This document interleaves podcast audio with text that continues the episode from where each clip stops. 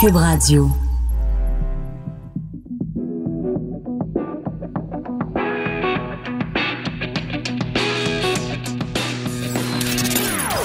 Des opinions bien à elle. Sophie Durocher. Son franc-parler ne laisse personne indifférent. On n'est pas obligé d'être d'accord. Bonjour tout le monde, c'est Sophie Durocher, très content de vous retrouver en ce lundi 9 mars, en ce lendemain de la journée internationale des droits de la femme. Je sais pas si vous avez remarqué, euh, comme moi, je voyais ça beaucoup passer sur les médias sociaux. Les gens se souhaitaient euh, bonne journée de la femme, bonne journée de la femme. Ils se photographiaient devant toutes sortes de situations, rendaient hommage à leur mère, à leur sœur, à leur pas la fête des mères, les amis, là. On célèbre la journée internationale des droits des femmes. C'est une journée où on est censé revendiquer des droits, prendre la défense, la défense des femmes à travers le monde dont les droits sont bafoués c'est pas la journée de la secrétaire, là. C'est pas la journée où euh, on se fait offrir un, fouet ou un aspirateur où on envoie des roses à notre maman parce qu'on la trouve formidable, là. je voyais ça passer, je me disais, je sais pas, il y a la définition, il y a plein de gens qui ont pas eu le mémo. La journée internationale des droits des femmes. C'est comme, euh, c'est pas. Et un autre truc, tiens, qui m'a aussi frappé sur mon compte Instagram, je sais pas ce qui s'est passé, mais plein de femmes que je suis sur Instagram se sont photographiées la craque des seins des gros plans de la craque des seins. Bonne journée de la femme. C'est une façon assez particulière de célébrer la journée internationale des droits de la femme. En tout cas, j'espère que pour vous, le 8 mars a été une journée de réflexion, de solidarité avec ces femmes dont les droits sont bafoués partout à travers le monde, pas juste ici au Québec. Mais ce serait très Difficile de faire la liste de tous les pays à travers le monde où les droits des femmes sont bafoués. On va en parler un petit peu plus tard d'ailleurs dans le cadre de cette émission. On va parler euh, d'excision, de mutilation génitale. Je veux profiter de l'occasion pour revenir sur euh, le témoignage de deux femmes euh, courageuses. On en a parlé un petit peu à l'émission la semaine dernière. Deux euh, mères musulmanes qui ont déposé ce qu'on appelle un affidavit. Donc vraiment une déclaration sous serment. Et c'est dans le cadre, dans le contexte de la contestation de la loi 21 sur la laïcité de l'État. Et ces deux mères musulmanes affirment dans ces affidavits que leurs filles, au service de garde, à l'école qu'elles fréquentes euh, se sont euh, ont été la cible de prosélytisme de la part euh, d'enseignantes et d'éducatrices voilées. Elles sont fait dire que elles sont fait reprocher de ne pas porter le voile, se sont fait reprocher de manger de la nourriture qui n'était pas halal, se sont fait reprocher de ne pas faire une prière à Allah à la fin de leur repas. Bref, de ne pas avoir un bon comportement de bonne musulmane selon certains critères. Donc, ces deux affidavits-là ont été déposés euh, donc sous serment dans le cadre de la contestation de la loi 21. Je vous en avais parlé à l'émission en vous disant j'ai hâte d'entendre ce que les féministes québécoises vont dire de ça et euh, j'ai hâte de voir comment les médias au Québec vont réagir à ça. Ben la semaine s'est passée puis il n'y a pas eu beaucoup de réactions. Jusqu'à samedi euh, dernier, donc à son émission à Radio-Canada, Joël Lebigot a lu au complet un article du Devoir sur ce dossier-là et Monsieur Le Bigot a dit quelque chose de très important. Il a dit comment se fait-il Il dit moi je vais vous en parler de ce texte-là dans le Devoir parce que à la radio et à la télé personne n'en parle. Et moi, je trouverais ça dommage, chers auditeurs, que vous n'en ayez pas entendu parler parce que c'est un texte important. Comment se fait-il que ça prend un animateur respecté de Radio-Canada pour sonner les cloches de Radio-Canada en leur disant comment ça se fait que vous ne parlez pas de ce texte-là et du témoignage de ces femmes-là? Et à un moment donné, Joël Le Bigot a dit ceci, on en écoute un petit extrait. Alors ça dit comme ça. Deux mères montréalaises affirment que des éducatrices voilées ont fait pression sur leurs filles pour qu'elles adoptent elles aussi des pratiques musulmanes. Une preuve, selon elles, que le hijab n'est pas toujours neutre et conduit parfois au prosélytisme et pan pour euh, certaines euh, éditorialistes. Ça, c'est moi qui ajoute ça. Et pan pour certaines éditorialistes. À qui Joël Le Bigot fait-il référence? Serait-ce une éditorialiste de la presse qui a écrit à plusieurs reprises Le voile est un bout de tissu inoffensif? Serait-ce certaines éditorialistes du devoir qui ont écrit à plusieurs reprises Arrêtez de vous énerver le poil des jambes avec la loi 21. Ce qui est plus important, c'est ce que les femmes ont sur la tête. Ce qui est plus important, c'est ce que les femmes ont dans la tête et pas ce qu'elles ont sur la tête. Serait-ce une référence à d'autres éditorialistes dans les médias? D'autres chroniqueuses, d'autres commentatrices qui nous serinent tout le temps en nous disant il faut arrêter avec le, le voile. Le fait de porter le voile n'est pas garant du fait que les femmes vont faire du prosélytisme auprès des petites filles euh, ou, des, ou, des, ou de leurs élèves. Elles sont où, ces éditorialistes-là, aujourd'hui, maintenant qu'on a ces deux affidavits, des témoignages sous serment de deux mères musulmanes qui disent, écoutez, nous, c'est pas vrai qu'on a fui la Tunisie, qu'on a fui l'Algérie, qu'on a fui le Maroc, où règne là-bas un intégrisme religieux pour se retrouver ici et se faire que nos petites filles se fassent dire qu'elles ne sont pas des bonnes musulmanes si elles ne portent pas le voile. C'est pour ça qu'elle existe, la loi 21, et je voudrais saluer Monsieur Le Bigot qui a souligné les contradictions de ces féministes qui ont un féminisme à géométrie variable et surtout qui a dénoncé le silence de certains médias face à le témoignage de ces deux mères musulmanes. Alors quand je vois ça, je pousse un grand. Ben voyons donc. On n'est pas obligé d'être d'accord. Joignez-vous à la discussion. Appelez ou textez. 187 Cube Radio. 1877 827 2346. Alors, euh, justement, à l'occasion de cette journée internationale des droits des femmes, le Devoir a publié euh, samedi un texte très important qui s'intitule Tolérance zéro pour les mutilations génitales féminines. C'est un texte qui est signé André Yannakopoulou et Luce Cloutier. Elles sont membres de PDF Québec, donc euh, l'alternative à la Fédération des femmes du Québec, un organisme féministe euh, laïque qui reçoit aussi, je le rappelle, euh, du, des subventions du gouvernement. Là, ça fait un petit peu moins d'un an. Donc, elles sont toutes les deux en studio. Bonjour, mesdames. Bonjour. Ben, félicitations pour votre courage. Félicitations pour votre texte publié dans Le Devoir euh, samedi. Je vous avais reçu en septembre 2019 parce que vous avez publié un livre très important sur les mutilations génitales. Et avant que l'émission commence, vous m'avez dit, et là, je suis tombée sur le derrière, c'est la seule entrevue que vous avez donnée. Aucun autre média ne vous a interviewé pour ce livre? Absolument aucun. Et pourtant, nous avons fait quelques démarches, mais on a, on, on- on a eu nulle part de réception. Aucune réponse euh, positive ou négative, mais strictement silence zéro. Silence zéro. Donc, Oui. à part sur les ondes de Cube, où votre humble servitrice, serviteur vous a interviewé, et je me souviens, quand je l'ai fait, euh, le, le segment que j'avais fait avec vous a beaucoup circulé. Donc, il y a une soif d'apprendre sur les mutilations génitales, en particulier sur la situation au Québec. Comment expliquez-vous ce silence médiatique en dehors de la radio formidable qu'est Cube Radio? Comment vous l'expliquez, ce silence-là, mesdames? Je sais pas s'il y a une explication, mais ce que nous avons expérimenté, c'est que quand on en parle couramment autour de nous, les gens pensent que oui, ça existe, mais ça existe dans le monde, mais pas au Québec, bien évidemment. Alors on a beau leur dire, c'est quand même extraordinaire, il y en a partout, puis alors juste au Québec, il y en aurait pas. Une société distincte. Une hein? société distincte. Le seul endroit, bout. le Oui. village irréductible des Gaulois, partout Voilà. ailleurs, mais pas ici. Non, mais effectivement, l'ignorance du sujet est quelque chose qui compte vraiment. Mais je pense que les personnes qui sont responsables de l'information ou de l'application ou de, de l'intervention euh, pourraient véritablement commencer à faire quelque chose parce que le fait de se taire, ça assure quand même une certaine complicité avec ce qui se passe. Là.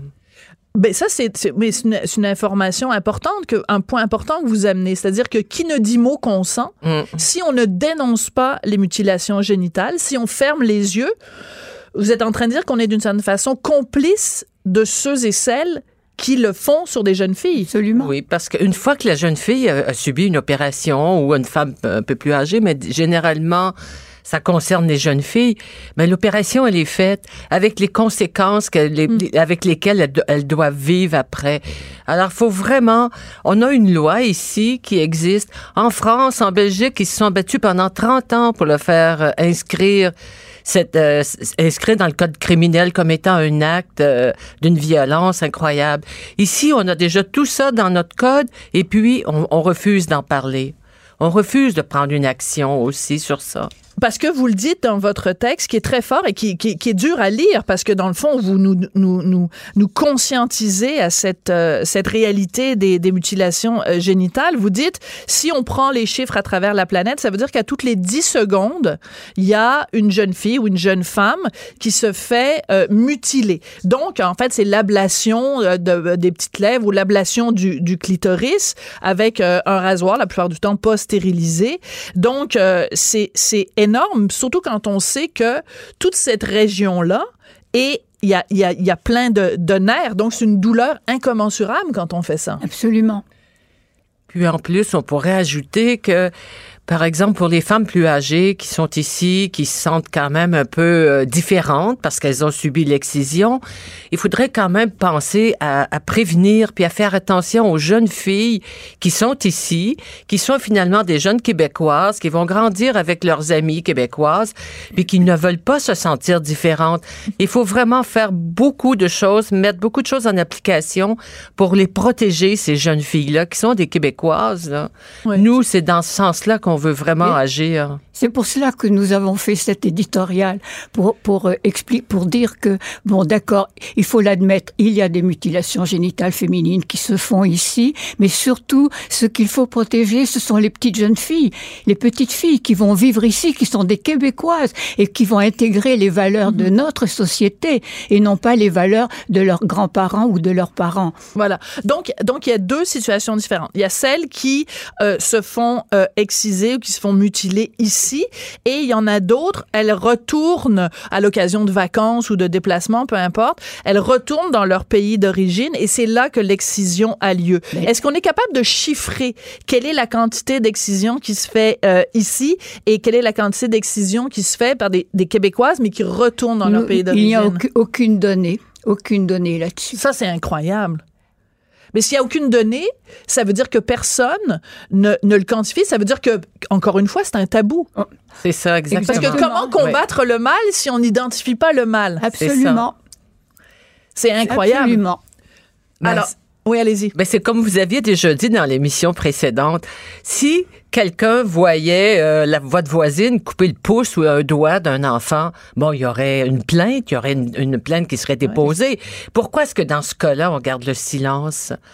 Parce que beaucoup de gens aussi se disent ah ça c'est pas nous, c'est pas dans notre culture. Eux ils se font ça, c'est leur habitude. Mais eux qui se font ça, ils vivent sur le territoire du Québec, du Canada. C'est c'est défendu, c'est illégal. Puis en plus, euh, juste seulement au niveau humain, il faut arrêter ce genre de pratique. C'est dépassé, c'est fini. Il y, a- il y a pas d'utilité à le faire. Au contraire, ce n'est que du danger et des, des problèmes qui sont qui s'en suivent. Bon, alors on va être obligé à chaque fois qu'on parle de mutilation euh, génitale chez les femmes, on est obligé de d'expliquer la chose suivante. Le le gros mythe ou le grand préjugé, c'est des gens qui disent oui, mais c'est pas différent qu'un petit garçon qui se fait circoncire. Je connais la réponse, mais je veux vous reposer la question parce que il y a plein d'auditeurs qui nous écoutent et qui peut-être ne savent pas. Alors, quelle, elle est où la différence? Ben, la différence, c'est très simple. La circoncision masculine, on enlève un bout de peau. Et il n'y a aucun retentissement, ni psychique, ni, phys- ni physique, ni physiologique, sur l'individu. Je dis l'individu, on sait que ce sont en général des petits, gar- des petits garçons à la naissance ou à peu près. Oui. Quand- c'est pas une ablation du pénis, là. Ben non, c'est Voilà. pas l'ablation, on se comprend. Et donc, et donc, on ne peut absolument pas dire que la, les mutilations génitales sont l'équivalent de la circoncision masculine. Par contre, il faut bien sûr reconnaître que c'est quand même une atteinte à l'intégrité du corps et que en cela, il faut la, il faut la dénoncer, il faut, il faut l'empêcher, il faut l'arrêter. Mais c'est tout. Toutes Ouais. les conséquences aussi physiques là, qui sont immédiates ou plus tard, et psychologiques qu'il faut considérer. Puis même parfois, ça va jusqu'à la mort. Mais tiens, j'y pense. Oui. Il y a une semaine, il y a à peu près ou deux, il y avait un article, il y a une jeune fille en Égypte qu'on a, à qui on a fait subir une excision en milieu médical et qui est décédée. Ouais. Et comme Alors- euh, Oh, pardon. Vas-y. Oui, non, Et comme, et comme, euh, le- c'est interdit en Égypte, donc les parents ont été arrêtés et tout, mais le mal était fait. C'était trop tard. Et que pensez-vous de certains philosophes, sans donner de nom, qui euh, réfléchissent philosophiquement à, euh, une- en considérant que c'est une option parmi d'autres de faire une excision symbolique? Qui, qui même considèrent l'idée d'une excision symbolique? Qu'est-ce que, comment vous sentez par rapport à ça? C'est du moment que le, le corps que le corps de l'enfant n'est pas atteint, donc euh, pas son psychisme aussi parce qu'on sait toutes les retombées psychiques qu'il peut y avoir tout au long de la vie de, de la de la fille qui a été qui a été ainsi mutilée. On peut bien on peut bien d'ailleurs c'est quoi c'est c'est chez les chez les Maasai non? Oui, au Il y- Kenya. ils ont ils ont ils ont supprimé l'intervention à proprement parler et ils font une fête de- qui, qui symboliquement remplace ce qui est censé être le, un stade initiatique. D'accord. Donc, parce que la raison pour laquelle il faut comprendre pourquoi ce, ce geste-là est posé dans certaines cultures, dans certaines civilisations, c'est euh, en fait, est-ce qu'il n'y a pas derrière ça?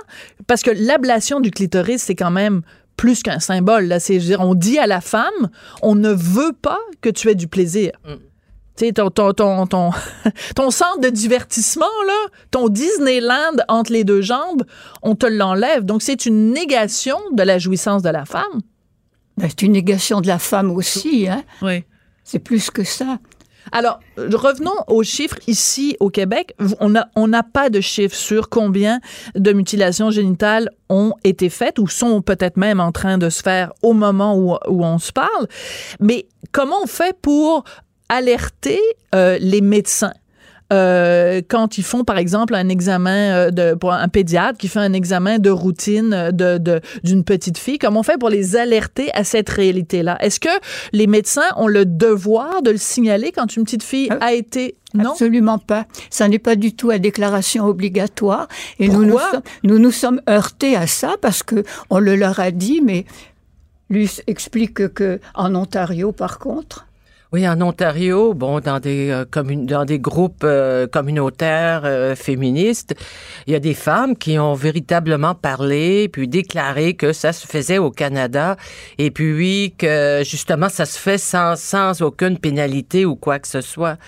Toi, tu veux parler de la déclaration obligatoire. oui, déclaration obligatoire, ça se fait en Ontario. Oui. Donc, un médecin, donc euh, Un en médecin. Ontario, si un médecin examine une, Et fille que- et s'aperçoit qu'elle a été euh, excisée, et c'est dans son devoir de, le, de le signaler Oui. aux autorités Mais pour, oui. pour Tout- empêcher que d'autres le Tout subissent. comme on déclare les, les maladies, les maladies euh, infectieuses, tout comme on, on peut déclarer même la pédophilie active et tout ça. Oui, mais en même temps, je reviens à l'exemple que j'avais donné quand on s'était parlé euh, toutes les trois en septembre. Si un médecin reçoit une petite fille dans son cabinet et qu'il voit que la petite fille, il lui manque une phalange, ben, je veux dire, il va lui poser la question. Il va lui dire, Ben ben, il te manque un bout de doigt. Qu'est-ce qui s'est Ben, passé? Puis si elle lui dit, ben, ma mère m'a pris, puis dans la- le- sur le comptoir de cuisine, elle a pris le hachoir à viande, puis elle m'a coupé le petit doigt. Ben, je veux dire, je ne viendrais j'ai- jamais à l'idée que le médecin dise, oh, ben, si c'est ça qu'on fait dans ta culture, bon, prochain appel. Non. Alors, pourquoi on le ferait? C'est, je ne comprends pas pourquoi il y a ce, ce relativisme culturel de dire, ben, euh, enlever le clitoris ou enlever les petites lèvres, c'est, un peu la- culturel. C'est un peu les conséquences du multiculturalisme. hein. Chacun a droit à sa culture, chacun doit respecter ce que sa culture respecte, et puis voilà. Donc, si on n'y touche pas. Ouais. Et si, euh, inversons les, les rôles, parce que c'est toujours amusant quand il y a quelque, des choses qui sont imposées aux femmes, d'imaginer que ce soit imposé aux hommes. Imaginez que une culture X dise, ben, à partir de maintenant, euh, chaque fois qu'il y a un petit garçon qui naît, on prend un rasoir et on lui coupe le zizi. Ah, fini les pénis. On veut pas que les gars puissent euh, jouir.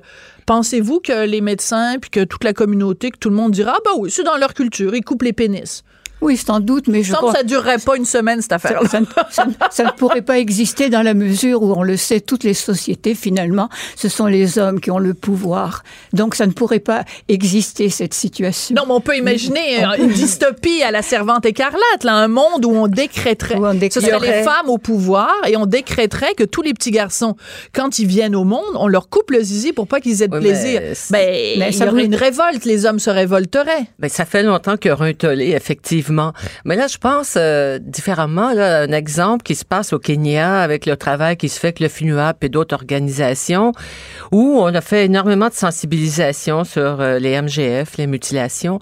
Et puis maintenant, il y a des hommes qui commencent à dire que nous, non, on ne veut plus marier des femmes qui sont excisées. Et voilà, ça commence à diminuer dans certaines euh, régions. Donc, il faut passer par ça parce que Ben, c'est ça, voilà. faut comprendre aussi que dans certains cas, je veux pas, il y a peut-être des gens qui sont en train de manger, je vais donner des détails peut-être un peu euh, pas très ragoûtants, mais à partir du moment où on fait une, une, une ablation du clitoris et qu'on abolit les petites lèvres, et on fait de l'infibulation aussi, c'est-à-dire qu'on peut recoudre, on enlève tout et on, et on recoud.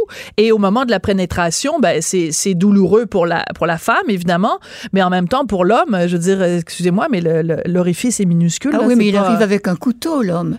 Il arrive avec un Pardon couteau. Il arrive avec un couteau, il coupe les fils d'infibulation et il pénètre. Pardon? Oui. Euh, je pense au, au bouquin là, de l'anthropologue français qui écrivait euh, Qu'est-ce qu'on entend dans les. Claude euh, Lévi-Strauss? non, pas Lévi-Strauss. Euh, autre, celui ouais. qui a écrit des couteaux contre les femmes, là. En tout cas. Celui-là, en tout cas, qui disait ça. Qu'est-ce qu'on entend dans les hôtels? C'est des cris. C'est voilà, tu sais. Sûr. Incroyable, incroyable. Alors donc, vous avez écrit Mm. cette lettre-là, euh, qui était publiée dans Le Devoir euh, samedi, parce que, bon, évidemment, le, le 8, on célèbre la Journée internationale euh, de la, des droits des femmes, mais le 6 février, c'est la Journée internationale de tolérance zéro à l'égard des mutilations génitales euh, Oui. féminines. Il faut pas l'oublier, cette journée-là. Et on la célèbre pas euh, suffisamment. Non. Mais heureusement, grâce à vous, on en parle. Et encore une fois, je n'en reviens pas du silence médiatique autour de, de votre livre. Luce Cloutier, André Yannakopoulou, merci beaucoup d'être venu nous parler aujourd'hui et de prendre la défense de ces petites filles à qui on a volé euh, leur droit à quelque chose de tout simple, hein? Le plaisir. Ou pour celles à qui on risque de le faire aussi en Exactement. espérant que ça soit un acte de prévention et puis qu'on puisse les protéger. Mais surtout d'alerter les autorités québécoises et canadiennes Oui. et de sensibiliser le corps médical, la DPJ, tout ce monde-là, tout collectivement comme société, on peut pas accepter ce genre de mutilation-là. Merci beaucoup, mesdames. Bon, merci pour C'est votre nous- invitation. C'est nous qui vous remercions pour votre invitation. Oui, Ça merci fait beaucoup. plaisir. Sophie Durocher. Elle aura toujours le dernier mot. Même si vous parlez en dernier, Vous écoutez on n'est pas obligé d'être d'accord. Il y a un texte dans le journal en fin de semaine qui a beaucoup, beaucoup fait jaser. Alors, je sais pas si dans votre famille, c'est comme dans la mienne, mais on avait une réunion de famille et tout le monde parlait de ce texte-là. C'est le témoignage d'une jeune femme qui s'appelle Patricia Bélanger et qui a décidé, il y a quatre ans de ça, de se faire faire une ligature des trompes. On pourrait penser que, bon, dans une société comme le Québec, ben, c'est une opération chirurgicale, puis on a juste à la demander, puis on va l'avoir. Ben non, ça a été vraiment un chemin de croix pour obtenir cette fameuse ligature des trompes. On en parle avec la principale intéressée, Patricia Bélanger. Bonjour. Bonjour. Bonjour, écoutez, votre histoire a beaucoup fait jaser en fin de semaine parce que ben c'est quand même encore aujourd'hui en 2020 un peu tabou, je dirais, une femme jeune qui décide qu'elle ne veut pas avoir d'enfant et qui va jusqu'à une ligature des trompes. Est-ce que vous avez l'impression d'être euh, un peu euh, une extraterrestre parfois dans ce monde où tout le monde, toutes les femmes ont des enfants? Ah, c'est sûr que c'est, hors norme, on va se le dire. Là, c'est pas, euh, c'est pas la norme, c'est pas la- l'habitude. Le chemin normal, si on finit les études, on se place, on s'achète une maison, puis euh, un chien, un chum. En tout cas, on n'achète pas le chum, bien entendu, mais bon. Ouais, On a compris le principe, oui. Donc, euh, c'est sûr que c'est, c'est hors norme, effectivement, mais euh, je- de ce que j'ai pu comprendre des gens autour de moi, finalement, c'est que je suis quand même pas la seule, tu sais, qui, qui aimerait ou qui aurait aimé ne pas avoir d'enfants. Finalement, il y a beaucoup de mamans que j'ai depuis euh, depuis des années que j'ai entendu me dire j'adore mes enfants, j'adore mon enfant, ma fille, mon fils. Mais si c'était recommencé, j'en aurais pas eu. Mm. Ça arrive quand même souvent, puis mais c'est pas quelque chose euh, qu'on est fier de dire, hein. C'est pas euh, c'est normal, on les aime les enfants, hein. Quand on en a, c'est pas mon cas, ce sera pas mon cas, mais ce sera pas ma bataille, donc. mais euh, c'est sûr que les gens sont fiers de leurs enfants, que c'est pas quelque chose qu'ils vont dire ouvertement, c'est normal. Mais c'est quand même quelque chose qui existe. Puis j'en connais des femmes là qui se sont épanouies autrement, ils ont été utiles à la société autrement qu'en ayant des enfants. Finalement, c'est pas euh, pas une panacée finalement. Là. Bien sûr. Mais moi, je veux revenir il y a quatre ans. Vous avez 26 ans. Quel, quel a été l'élément déclencheur qui a fait que vous avez dit, moi, je sais, là, c'est clair dans ma tête, des enfants, ça ne fera jamais partie de ma vie. C'était quoi l'élément déclencheur? Il n'y a pas vraiment d'élément déclencheur. Je pense que c'est vraiment une question de, de, de goût ou de personnalité. Je ne saurais pas comment dire, mais euh, c'est vraiment euh, tranquillement, ben, peut-être au secondaire, je sais pas, je voyais une femme enceinte. C'est sûr que c'est c'est très beau, une femme enceinte. Nécessairement, je suis une femme, j'ai les attributs pour avoir, euh, pour procréer. Donc, j'avais cette curiosité, j'avais hâte peut-être d'avoir des enfants un jour, mais euh, en vieillissant, ben, à un moment donné, on, on apprend à se connaître un peu plus. Mhm. Puis on- qu'est-ce qu'on veut dans la vie? Puis à un moment donné, ben j'avais pas fini mes études euh, au niveau du cégep, puis je, je savais que non, non, on, on oublie ça, ce projet-là. Vous aviez pas ce qu'on appelle l'appel du ventre, l'horloge biologique là, qui fait Oh tic-tac? Ça, elle- n'existait pas chez vous, cette horloge-là? non, vraiment pas. Et là, ce qui est Toujours, je- je suis- Oui? Oui, mais là, c'est assez particulier parce qu'à partir du moment où vous décidez donc que vous ne voulez pas avoir d'enfant, il y a plein de gens qui pourraient dire, bon, simplement, je vais utiliser des, mo- des moyens de contraception pour m'assurer de pas en avoir. L'étape la suivante, qui est vraiment de dire, je vais faire une ligature des trompes, c'est quand même une étape supplémentaire. Il y a, un côté définitif. Là. Il n'y a plus de changement d'avis après. Comment vous êtes arrivé à cette étape-là de la ligature des trompes? Ben, à la base, c'est sûr, j'ai pas eu des, conjointes euh, très stables. Donc, euh, ben, à la base j'ai eu des, surtout des conjointes. Donc, euh, la question se posait pas euh, pour avoir un, pour qu'une femme soit tombe enceinte avec une femme. Il faut vraiment vouloir là. Pas, euh, On peut pas juste l'échapper une soirée là. Fait que Mais c'est quand Donc, vous avez euh, commencé, parce que vous êtes bisexuel, donc c'est plus quand vous étiez évidemment en relation avec des hommes que là, la question se posait parce qu'un accident est très vite arrivé. Oui. Et voilà, donc euh, quand j'ai rencontré mon conjoint euh, il y a trois ans, ben euh, là c'était c'était plus sérieux. Je me suis rendu compte assez rapidement, oh là là, je pense qu'on va faire un bon petit bout de chemin ensemble toutes les deux. Puis euh, ben j'avais pas le goût en fait de me casser la tête, sachant très bien euh, mes envies, mes mes préoccupations, disons euh, au niveau de la maternité. J'avais vraiment pas envie de de faire des enfants, donc. Donc, euh, j'ai rapidement, j'ai fait comme, oh non, non, non, ça me prend de la, de de contraception. Étant donné que j'ai quand même un, ben, j'ai trois jobs finalement.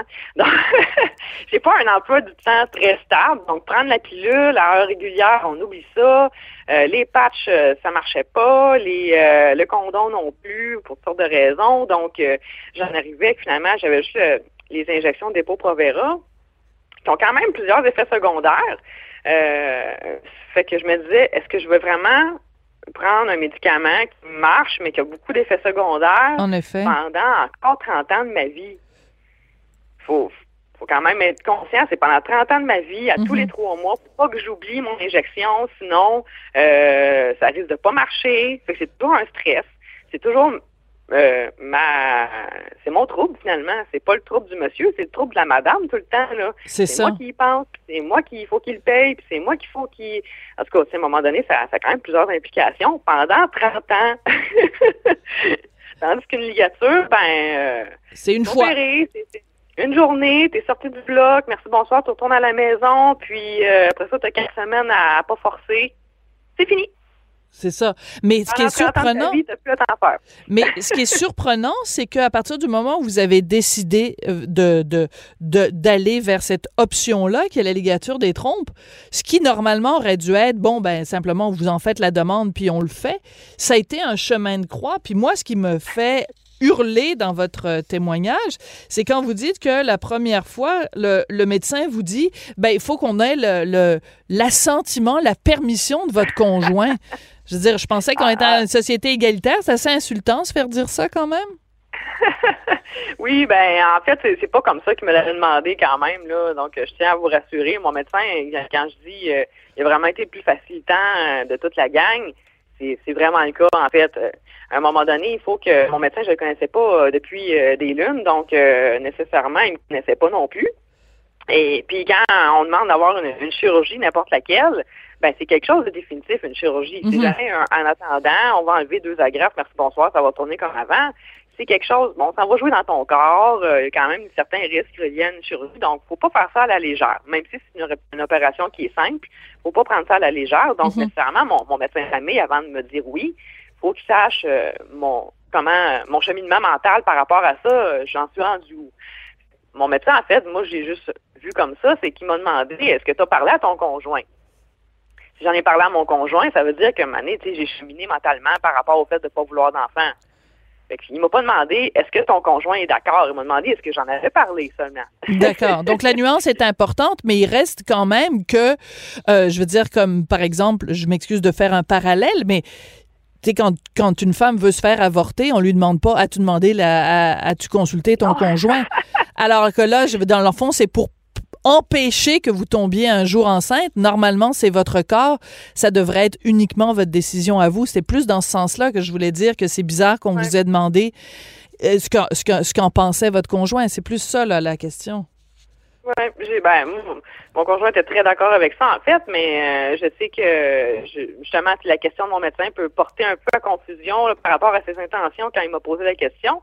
Mais euh, je, en tout cas, moi je, lui porte pas de blâme, mais je sais que euh, à, à d'autres femmes c'est arrivé très très souvent qui ont eu la question justement euh, un peu dans le même style, Mhm. puis que c'était vraiment pour aller chercher l'assentiment. Donc euh, effectivement c'est c'est choquant, c'est très choquant aujourd'hui encore de devoir euh, attendre que Monsieur mon mari puisse décider à ma place, on dirait là.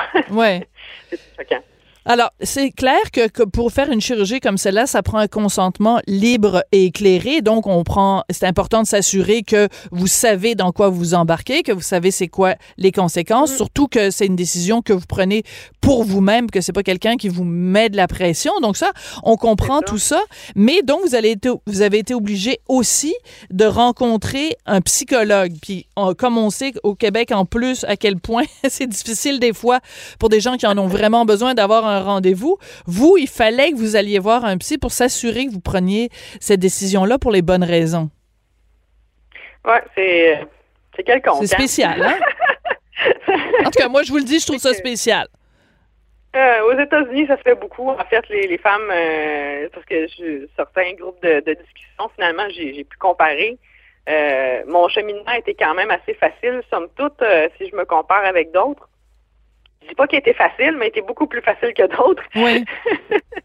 mais euh, c'est ça, tu sais, les, les femmes doivent aller rencontrer des, des psychologues pour être sûr que c'est pas euh, une lubie passagère ou encore un, un problème mental de ne pas vouloir avoir d'enfants finalement, tu sais, donc c'est ça. Tu sais, On, on prend du temps de professionnels qui pourrait être euh, tellement plus utile à d'autres personnes Mm. qui en ont besoin. Mais c'est bizarre quand même. C'est comme si la société vous envoyait comme message une femme qui est saine d'esprit veut avoir des Ouais. enfants.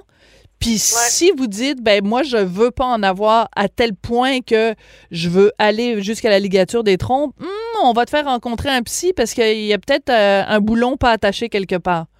C'est bizarre quand même. Ouais, c'est c'est un petit peu le message euh, que ça envoie, effectivement. C'est c'était ma conclusion aussi. Oui. Alors moi, je veux qu'on parle ensemble parce que euh, vous, vous avez un mode de vie euh, écologique euh, quasiment euh, exemplaire. Là, vous, sais, vraiment euh, très très peu euh, de, de, de, de déchets, vraiment. donc, et c'est dans une perspective écologique aussi que vous ne voulez pas d'enfants. Alors là, il va falloir que vous me l'expliquiez parce que ce bout-là, peut-être, je vous suis moins. Donc, je veux entendre vos arguments là-dessus. Pourquoi le fait de, de tu sais, que, que vous vouliez pas d'enfants, c'est bien correct, mais en quoi le fait de, de mettre un être humain de plus sur la Terre, je pense pas que ça va faire de la peine à Greta Thunberg quand même, là. non. En fait, c'est c'est vraiment un point qui fait beaucoup tiquer les gens, en fait, mais euh, mon, mon, Ben, expliquez-vous. mon raisonnement euh, Ouais. par rapport à l'environnement, c'est simplement qu'en en, tant qu'humanité, on devrait juste tous, ben surtout euh, peut-être les gens qui ont un style de vie plus nord-américain, disons, euh, on devrait tous consommer moins. Et puis ça, ça ferait vraiment une énorme différence. Donc, par rapport aux enfants, c'est que euh, du moment qu'on met un enfant sur la Terre, ça a un coût environnemental. Peu importe où, c'est sûr que je dirais que dans le bas fond de l'Afrique, euh, effectivement, ça a un coût environnemental beaucoup moindre que par exemple au Québec. Mhm. Des raisons évidentes. Mais, euh, mais peu importe, on met un humain sur la Terre, ça a un coût environnemental. Donc, on est quand même quelques-uns sur la planète présentement. Euh, les alentours de 7 milliards, donc je pense qu'on est capable de faire euh, quelque chose avec ça.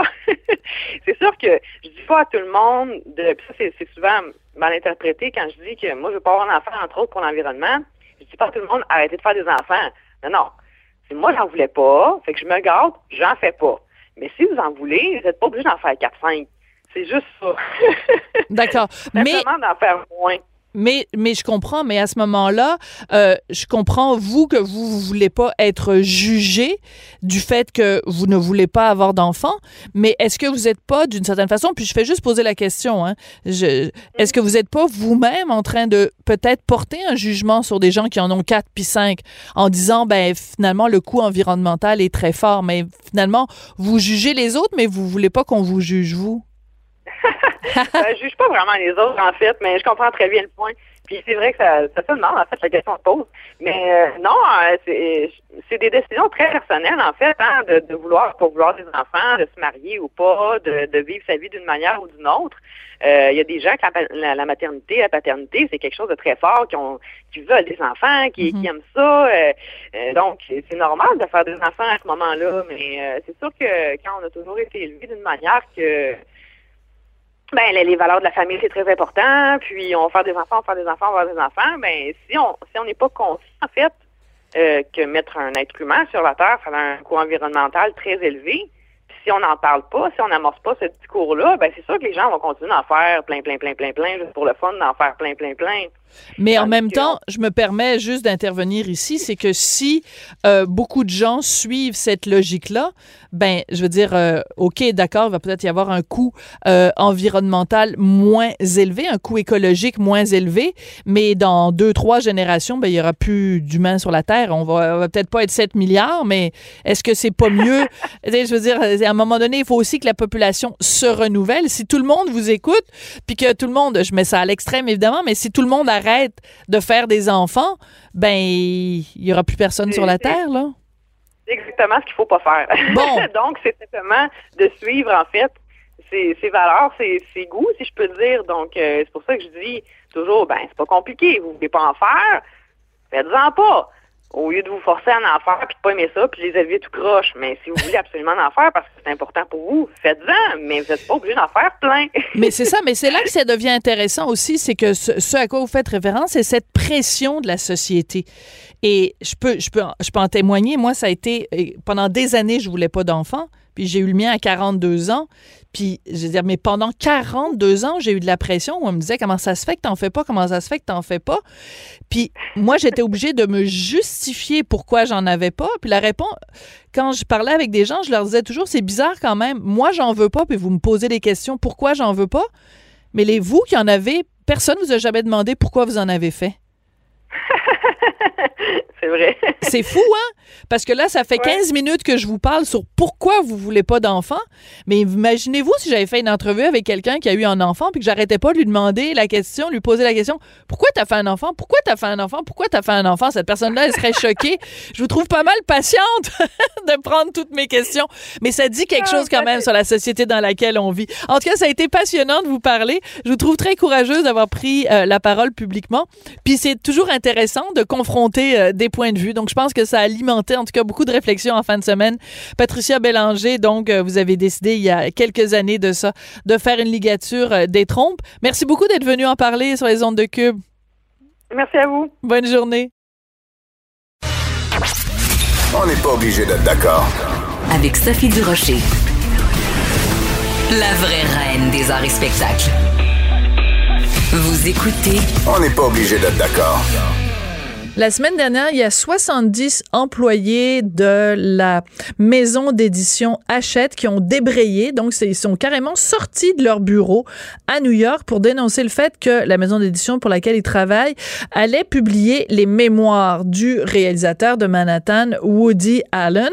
Et en réaction à ça, et en réaction aussi à une sortie de Ronan Farrow, qui est le fils de Woody Allen et qui publiait ses livres chez Hachette et qui avait dit, ben moi, à partir de maintenant, je ne publie plus mes livres chez Hachette. En réaction à tout ça, la compagnie a décidé de ne pas publier les mémoires de Woody Allen. Est-ce que c'est un cas de censure?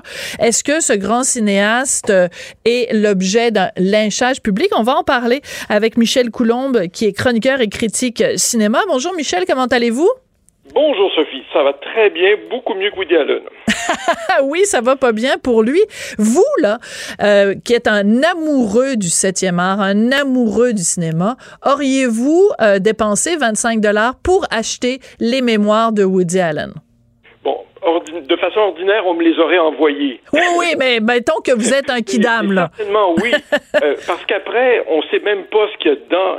Si ça se trouve, il y a une forme de repentance par rapport à tout ce qui s'est passé dans sa vie autour de sa relation avec Mia Farrow. Mais pour le moment, ce que c'est, c'est clairement de la censure parce qu'il suffit très souvent sur la place publique de dire souvent la même chose pour que ça devienne une vérité. Hum. Et ce qui s'est passé dans la séparation terrible entre Mia Farrow et Woody Allen, qui engageait, impliquait, concernait plusieurs enfants, parce que Mia Farrow, il faut le savoir, elle a vivant aujourd'hui 11 enfants adoptés biologiques, certains qu'André Prévin, euh, d'autres avec Woody Allen, et puis d'autres encore qu'elle a adoptés après sa relation avec Woody Allen.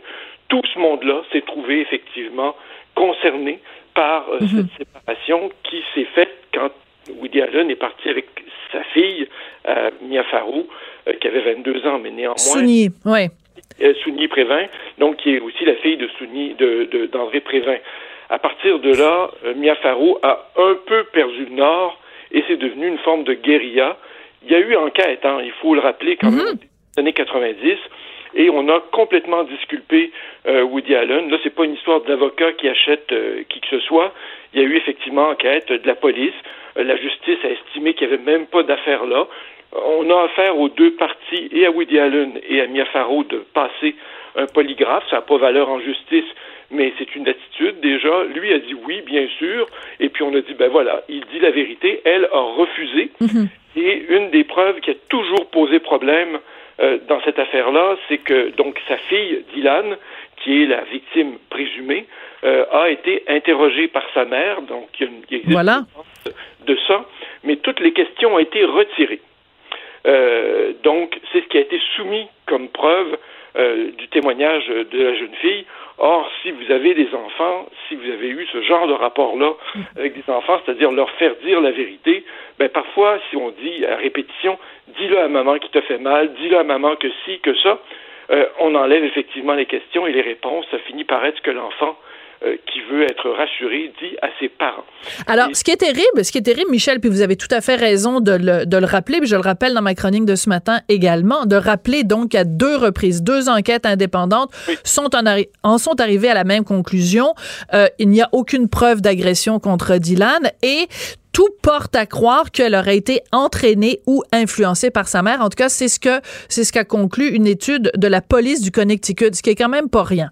Ce qui vient compliquer tout ça, c'est que Dylan, donc la présumée victime, il y a quelques années de ça, a choisi à l'âge adulte de témoigner à nouveau en disant je malgré ce qui s'est dit à l'époque, je maintiens, j'ai été agressée par mon père dans un grenier au Connecticut et euh, ce qui vient encore plus compliqué l'affaire. C'est que Ronan Farrow, qui est donc ce journaliste extraordinaire, c'est lui quand même qui a contribué au mouvement MeToo en écrivant, en faisant son enquête sur Harvey Weinstein. Il dit, ben moi, je crois ma sœur.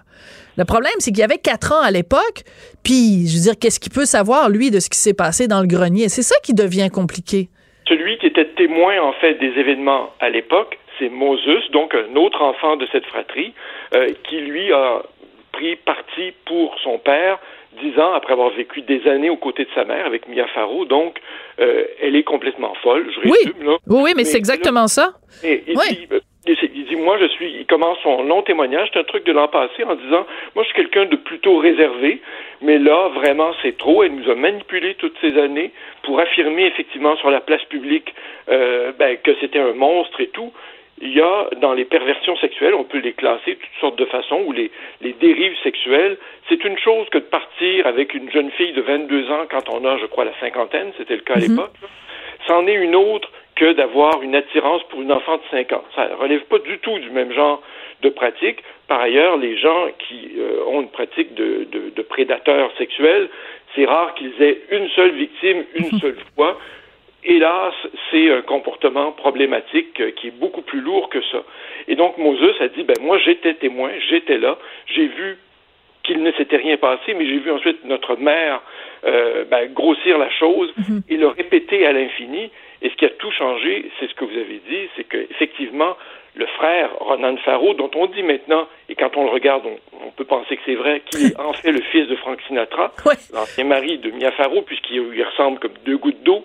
Il y a eu une rechute de ce couple-là. C'est ça. Parce qu'il ressemble pas du tout à Woody Allen, mais il ressemble comme deux gouttes d'eau à Frank Sinatra. Donc, euh, incroyablement à Frank Sinatra. C'est fou. Et donc, jour où lui est devenu effectivement le journaliste euh, bon, spécialisé dans ces histoires qui ont entouré MeToo, particulièrement l'affaire Weinstein, ben, là, son témoignage, même si c'est celui de quelqu'un qui est trop proche pour témoigner de ce genre de choses en tant que journaliste, bien sûr, mais son témoignage a pris beaucoup de force et euh, des acteurs, par exemple le film new-yorkais qu'a fait Woody Allen, euh, dans lequel il y avait notamment Timothée Chalamet, ont rendu leur cachet. Amazon s'était défait de lui, et à partir de là, euh, ben, tout ce que touchait Woody Allen devenait pas loin de la peste. Bon, après, ce livre-là, euh, il y a bien le droit de le faire paraître, parce que d'une part, on ne sait pas ce qu'il y a dedans, d'autre part, on voit bien que c'est une question simplement de sensibilité, parce que c'est pas non plus un nazi qui dit, ben voilà, je vais faire publier un livre, faire un peu d'argent avec ça, parce que j'ai exterminé des gens, puis je vais vous raconter pas du tout. C'est sûrement pas le genre de Woody Allen. Il a toujours été très, très, très euh, dégagé de ces choses-là, c'est-à-dire, il n'a pas commenté euh, à l'infini les, euh, les comportements, par exemple, ou de son fils, ou de... non, il a simplement dit, je suis innocent. Mais il l'a répété sur toutes les tribunes, là. Voilà. Et il ne dit que ça, même quand on l'attaque de façon assez véhémente. Ouais. Sonia Pévin, elle, a eu l'an dernier, je crois, ou l'année d'avant, en tout cas, un très long témoignage, donné une entrevue, mais où, où elle expliquait ce qu'elle savait de sa mère, pourquoi elle s'en était éloignée, comment sa mère, pour elle, était quelqu'un de très cruel. Donc, on constate euh, qu'il y a effectivement une séparation qui a divisé un clan et que les attitudes ont été très, très différentes. D'un côté, ce qui semble être une instrumentalisation euh, d'enfants très jeunes qui, à l'âge adulte, ont grandi effectivement avec cette idée que leur père était un monstre. Et puis de l'autre côté, ben, des, des personnes qui ont essayé de se dégager de cette tourmente-là, bien en vain. Euh, et on voit les éditeurs se comporter de façon différente, puisque en Italie, le livre paraîtrait.